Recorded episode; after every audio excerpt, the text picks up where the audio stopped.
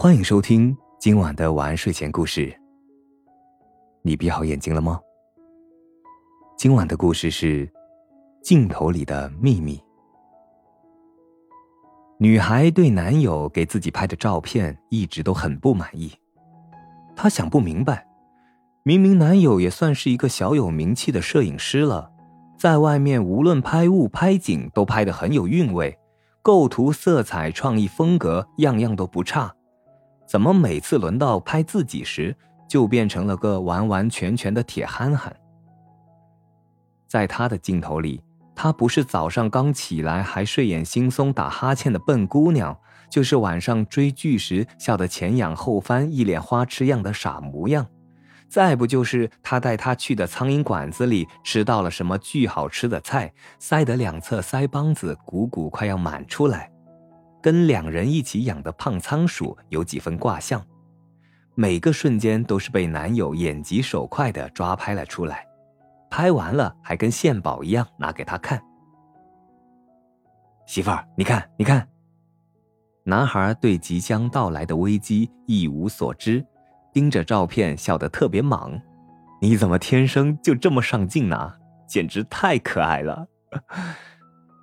结果就是被女友一枕头打翻，同时伴随着他愤怒的咆哮：“你就不能把我拍的好看点吗？”你说你拍成这样，我还怎么发朋友圈？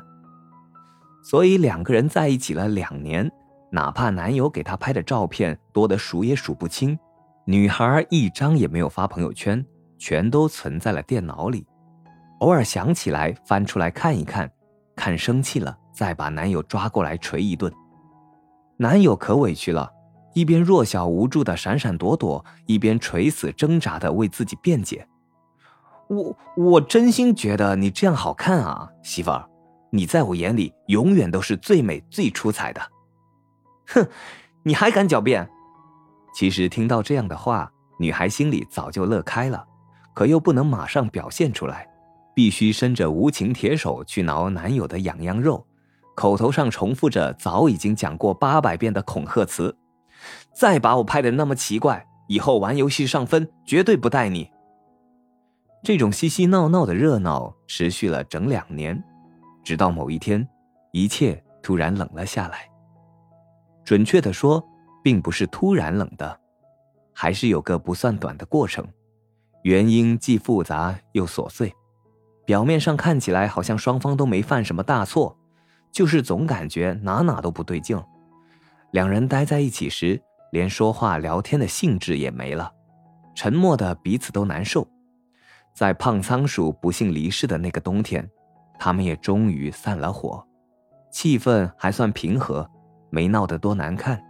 两人客客气气的道了别，说以后还算朋友。其实也不好继续做朋友了。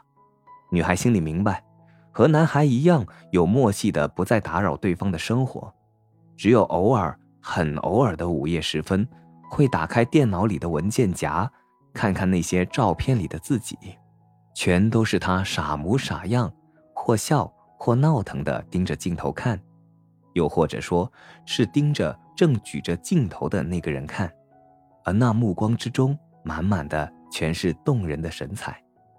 又过了一阵子，女孩参加朋友聚会，正巧男孩也在，两人只在开头客套的寒暄了几句。然后分别坐在了那张长桌角的对角线上，全程再没有做什么交流。聚会结束后，有人提议让男孩这个专业摄影师给大家拍个合影，大家纷纷响应。于是，男孩认认真真的架起镜头，女孩则起身站在一排朋友的边上，对着镜头很有礼貌的露出微笑。第二天，男孩把头天拍的照片发到了朋友们共有的群里。